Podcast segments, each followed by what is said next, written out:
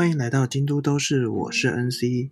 那这个节目以京都腔可爱的结尾都是为名称，内容呢会介绍京都有名的神社、有趣的祭典，还有寺庙，还有京都的历史文化、有趣的故事等等。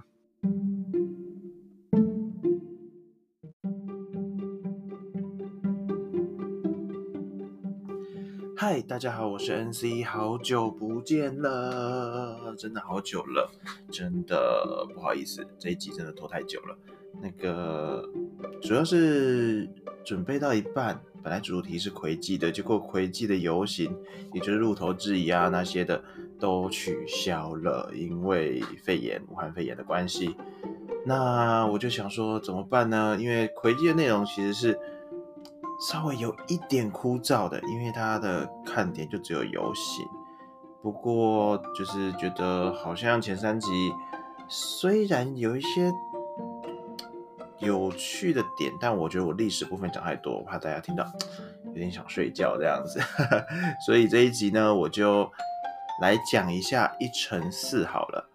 一乘四呢，它在京都的京都市区的。东北方，在比瑞山的山脚下，那有很多好吃好玩的，就当做一个一日行程吧，介绍给大家。不好意思，临时换个主题，让大家久等了。那我们来进我们的节目吧。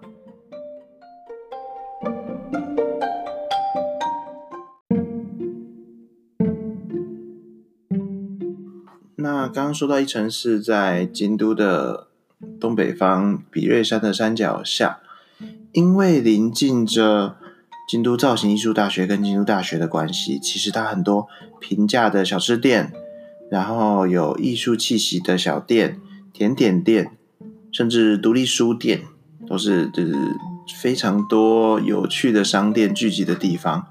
那当然，附近少不了的还有京都一定是有名的古寺院跟神社，这一定非常多，还有一些历史的遗迹这样子。那。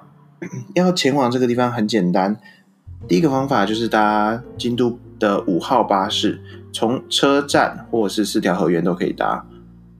那它的站名呢叫做一城市下里松，那个里是日文，不好意思，就是下两树松。好，一城市下两树松啊，忘了说，一城市一就是一城是乘法的城，寺是寺庙的寺。然后，呃，这一站在京都造型艺术大学的下一站，这样子。那五号是非常，它会稍微绕一点路，时间稍微远一点，不过哎还算方便。那另外一个方法呢，就是从金板或是各种方式，你搭到出出停柳，然后转比瑞山的瑞山电车，在一城市站下，从出停柳到那边，我记得是四站而已。对，是应该是四站而已，所以非常快。好，三站，好，抱歉，太久没去，就是 三站而已，它非常的快。那下来就是五号公车，如果下来你往北走，看到一个全家，或是一城市站下来的那个全家那条路，跟一城市车站下来那条路是同一条，就是东西向的路，它叫做曼殊院道，曼庙的曼，殊途同归的殊，那这个。行政院的院曼殊院道，它是一个东西向的道路。那主要景点呢，也是跟着曼殊院道就是来走的。那我们这一次从最右边的山上的离谷山不动院开始讲起好了，由东边讲到西边这样子，我自己个人这样觉得介绍比较顺一点啦哈。那我们就从离谷山不动院开始说起吧。所以，我们首先就从曼殊院道的最东边、最东边的山上那个神秘的寺院开始介绍啦。嗯，就是一路往东边走呢，会发现曼殊院道飞变得蛮陡峭的。我上次去是骑脚踏车，实在是不要开玩闹，麻烦能走路就走路，不然就是计程车搭到底。好，而且搭到底以后呢，你会看到一个自动车祈祷所。然后接下来只能走路转，就是阶梯，旁边会有很多小狸猫的雕像，然后拿着那个一个牌子写说还有两百五十阶楼梯哦，就算用可爱的方式跟我讲还有几阶楼梯，我也不会开心的哦，还是很不爽哦这样子。啊，走两百五十阶才会真正的到离谷山不动院的本店。那它的日文原文非常难念，离就有三个音节，tanuki 达尼山呼动影，就六个字，离古山不动院。所以这个附近的居民也会叫它不动赏、互动赏，这样子就是一个简称啊。他们的寺庙叫做什么什么赏、什么什么赏，就是还算蛮常见的这样子。例如说金界光明寺就叫做黑谷赏，这样非常常见。那顾名思义，它是佛教的寺庙，然后供奉的是不动明王。这样，嗯，当你到了就是它的楼梯底下是自动车祈祷场，它在交通安全方面是非常有名的神社。很多人会把自己的自动车就是汽车的意思，汽车开上去，尤其是一些职业驾驶会开上去，然后做一个祈祷，那个保佑自己交通安全，这样子行车顺利。然后呢，映入眼帘的就是楼梯最底下是一大堆狸猫的雕像，他是之前提过的森见登美彦的有顶天家族这个狸猫家族的原型。那有顶天家族其实故事是发生在下压神社前面的森林啦，不过呃灵感是来自于这边，所以进到他的社务所，就是他们的办公室前面，就是卖一些。玉手啊之类的也会有有顶天家族相关的海报，还有相关的东西这样。然后还有一些呃，它会有就是中间有一个白龙变财天，在楼梯刚开始的地方，大概有一整排的鸟居。因为变财天其实是日本的七福神之一，那福神啊、财神啊，那是就是类似的，会让你带来就是哎，就是工作顺利啊，然后赚大钱、发大财，所以大家就会盖鸟居。来感谢的这个庙带来福气，那就是形成了一排鸟居。虽然没有就是福建道和大社的千鸟居这么多，不过嗯还是蛮漂亮的，蛮好看的这样子。白龙变财天，走到中段呢，会看到一个和尚的石像，他就是日本最有名的和尚之一，创建日本真言宗的弘法大师，也就是空海。嗯，空海主要的活动踪迹蛮广的，毕竟他也是有到唐朝去留学过，学习佛法这样子。那回来以后，不但在四国，还有关西呃的京都、和歌山等等，都有他相关的就是寺院呐之类的。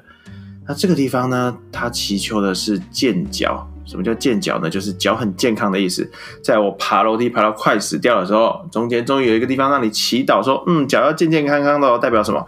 代表后面还有楼梯要爬。对我走到这已经非常不爽了。好，然后最后走到最上面以后啊，狸猫终于告诉你说，拿着一个很可爱小牌子说：“哦，我们到了，我们到了。”这样子，终于走到他的本店前面了。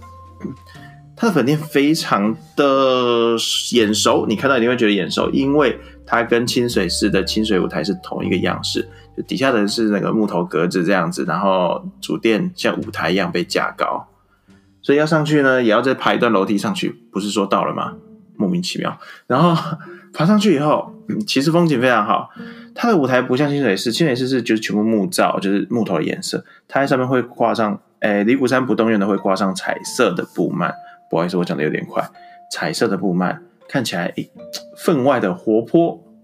那走到舞台上，就是会，毕竟它在京都的东北边，那它是面向西边的，所以呢，有时候在下午看到夕阳西下，底下呢是 V 字形的山谷，两边是山跟树，底下就是中间是京都的街景，配上落日夕阳，非常漂亮哦。我那时候去真的是被感动到了，虽然没有到。呃，脚力完全恢复成健康状态的程度，但一定程度还是觉得其实算蛮值得的啦，哈。然后，嗯，它的底下广场边还有一个瀑布，就是一个流水下来。那那个地方是宫本武藏，著名战国战国时代末年著名的剑豪宫本武藏。嗯，是 Pokemon 嘞，不是宝宝可梦那个。就是他是著名的剑豪，那曾经在一城市这附近活动过，也在这个瀑布下修炼过，所以那个瀑布被保留了下来。这样子，那我那时候去离谷山不动院做什么呢？其实它是有一个有趣的祭典哦，它在每年的七月二十八号举行，当晚就可以去了。理论上是晚上七点举行，不过五六点就有人排队喽。它叫做火渡仪式，火呢就是火嘛，烧起来的火；渡是渡船头的渡。那火渡仪式其实就有点像是台湾的过火啦。有时候人嗯出院要吃那个那个迪卡米烧，改改运有没有？或是过一个火盆有没有？那个除一下厄运，其实类似的道理。那他们会直接升起超大的火堆，有点像控油这样子。嗯，我那时候到的时候是晚上五点多，那其实已经有人在排队了。我们就在那个往本店的阶梯旁边等，上面只有一个就是工作人员在卖饮料，其实是没卖什么东西，所以会饿会渴的自己要带，因为它是在深山里面。然后等到七点仪式开始呢，工作人员就会在中间升起了超大的火堆，跟萤火晚会一样。然后，呃，神社的祭司什么的会开始朝着四方假装射出，就是破魔使，就是除厄运的弓箭，还有一连串的祈祷仪式啊，然后让火越烧越大啊，等等。最后，他会把火铺平，把上面中间盖得像温温的这样子，不会太热，两边还有火在火苗在烧，哦然后一个一个人。这样子，我们照排队的顺序，交五百块买一个防火护符，听起来超像《暗黑破坏神》里面打到的装备，防防火护符，然后走过这个地方，那保佑你接下来的生活就是顺利平安，没有厄运。那这个仪式其实非常神圣，他有说你不能拿着 GoPro 说，来 大家跟着我走过火哦，喜欢的记得按赞、订阅、分享哦，这带大美，这带大美绝对不行啊！对啊，就是你的就是相机、手机都不能拍照，你要心存着就是诚恳的、虔诚的心，然后拿着防火护符过去。然后过去了以后呢，发现下山的路上那个楼梯变得很美哦，两边都点着灯笼，这样子，在夏天晚上，然后看着火苗冲天，真的冲天哦，真的是五六层楼高的火苗，然后配上两边的灯笼阶梯。瞬间觉得哇，真的很夏天呢。然后也觉得就是被，可能是因为因为一直站在火堆边嘛，所以身体就是有有一种被消毒过、净化过一轮的感觉，真的还蛮疗愈的。觉得所有的厄运都跑走了，统统都飞走了感觉。然后就踏着夜色回家这样子。那。这边稍微远一点，回家当然没有到没有车的程度啊，到十一点多都还有车啦，只是因为下山，他在深山里下山的时候稍微注意安全。那走回就是公车站，大约是十五分钟左右，上坡比较累，可能要二十分钟，回程十到十五分钟其实就可以到了，其实蛮方蛮蛮方便，也蛮快的，一般公车就可以回市区了，还蛮推荐大家来这边走走的，毕竟是一个。稍微冷门又有点远，但是很有特色的地方。那近年来，因为也是因为呃深见登美叶小说、电影的创作，让它更加的有名。这样子。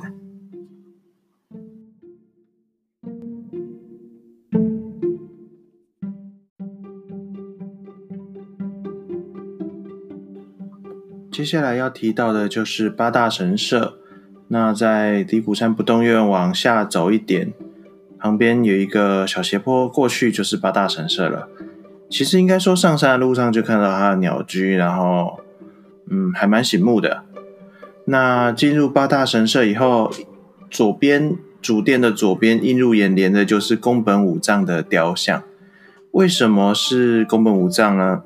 因为宫本武藏其实在跟吉冈家族决斗之前就。有来这个神社，他本来在离谷山不动院的瀑布下修炼嘛，然后在决斗前到神社前面，本来想参拜，后来呢，他就决定不参拜了，因为他说，如果我依赖神佛的力量，那代表不是靠自己的力量获胜的，非常有自信，然后他就嗯不参拜，然后直接去决斗这样子。那八大神社呢，之所以在这个地方，在比瑞山的山脚下。是因为它其实跟风水有关系。当初京都变成首都，就是平安时代首都迁来京都，建造了所谓的平安京的时候，有参考中国的风水。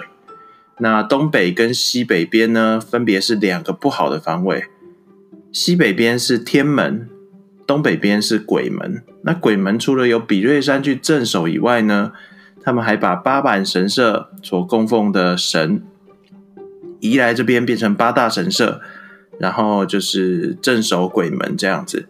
所以它里面就是祭祀的主神啊，跟八坂神社一样是树间明尊，还有树间明尊的太太跟八个小孩这样子。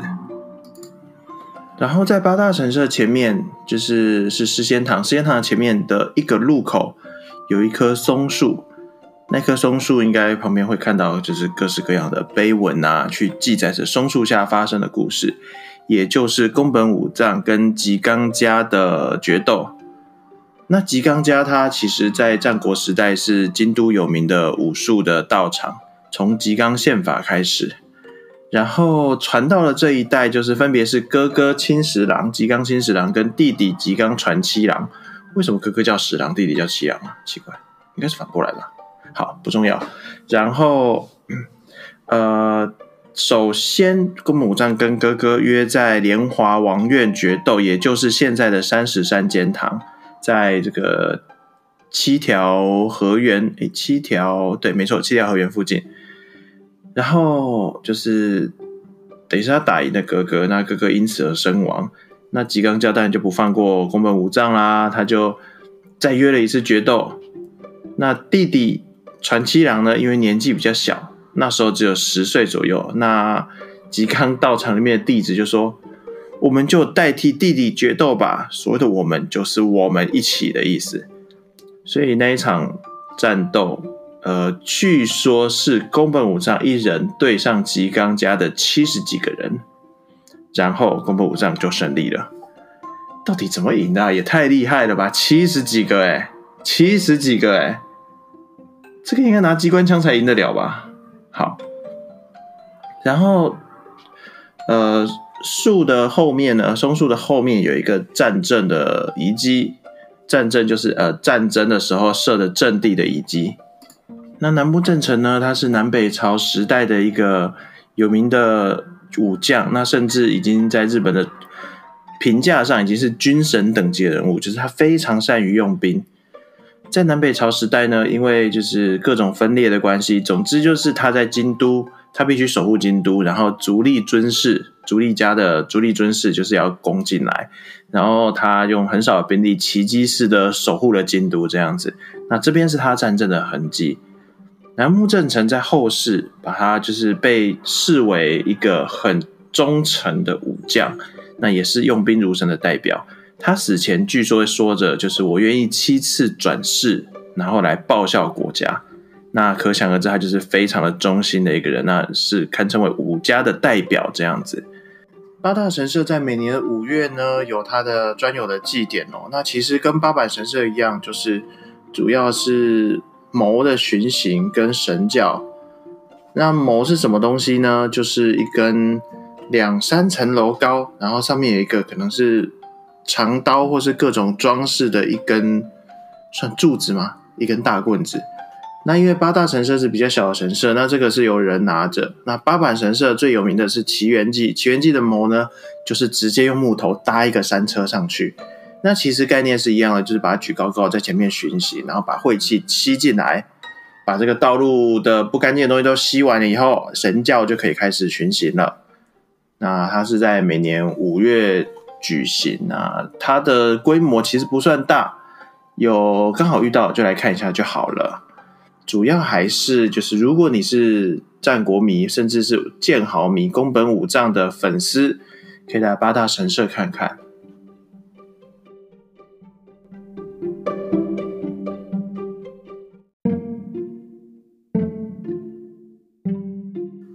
接下来我们要介绍的呢是诗仙堂。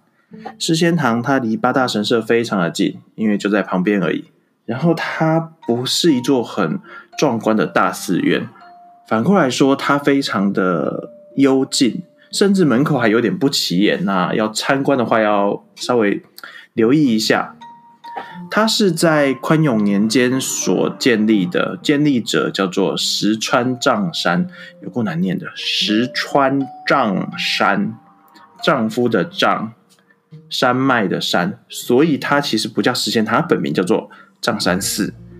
那为什么叫做石仙堂呢？是因为它的建筑物内部靠近天花板的部分，有一间里面都画满了中国三十六歌仙。那歌仙就是诗人的意思，所以你会看到王维、王摩诘、李白，然后白居易、白乐天之类的都被画在上面。他们其实，在唐朝的时候是非常崇尚就是中国文化，所以那时候哦，其实诗词啊影响他们蛮大的。所以呢，因为这些绘画的关系。丈山寺的昵称就变成石仙堂，那久而久之，大家反而知道石仙堂，不知道丈山寺。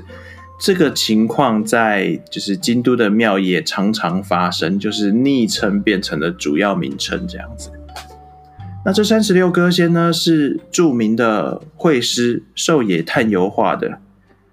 那我们要知道，其实，在战国时代左右，应该说中世纪一直到近代，日本画这一块。分成了很多流派，最有名的就是狩野派跟林派。那林派呢，就是表屋中达，然后本阿弥光月所建立的，后面还有尾形光临之类的著名的艺术家。他是师徒制，就是呃，如果有看顺眼、觉得有天赋的人，我就把他招过来变成自己的徒弟，然后开枝散叶下去。那画这个诗仙的寿野太优呢？他们的寿野派就比较特别了一点，因为他是就是兄弟父子这样子单传下来的，都是姓寿野的人才可以继承或者才可以学习这边的艺术。其中最有名的就是寿野永德跟寿野探幽，也就是画石阶堂那位寿野探幽，就是在。战国时代的寺庙啊、屏风等等，很多都是这两位所创所创造出来的。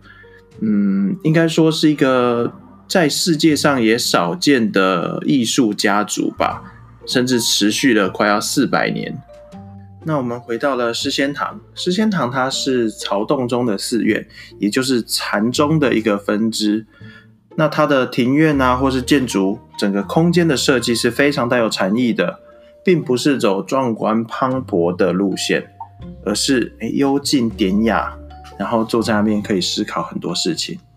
我第一次和朋友去到现场的时候，我就坐在庭院里面，可能会稍微聊一下天，不过多半就是坐在那边发呆，然后就坐了一个多小时，是不知道怎么思考出什么有用的东西啦。不过至少体悟一下心灵祥和，有没有感受心中的平静，也是很不错的。那参观他的庭院的时候呢，会注意到一个有趣的东西。那个东西呢，嗯，可能在一些日式庭园来说是一个经典的配件。它就是一个很像跷跷板的主管，那一头会一直注水哦。水进去以后，主管满了，那它就会像跷跷板一样，兜一下倒向另外一边，把水流光，然后再兜一下回来继续装水。这个东西叫做天水型的鹿威，为什么叫鹿威呢？就是鹿靠近了以后，这个定期咚一声会把鹿吓走，把一些小动物吓走，让他们不要侵入庭园啊之类的。这个东西叫鹿威。那这种天水型的鹿威呢，起源在哪呢？第一个就是石仙堂了。所以来这边可以对鹿威拍拍照，看一下，哇，这种经典配置在这边竟然是。第一个使用的这样子。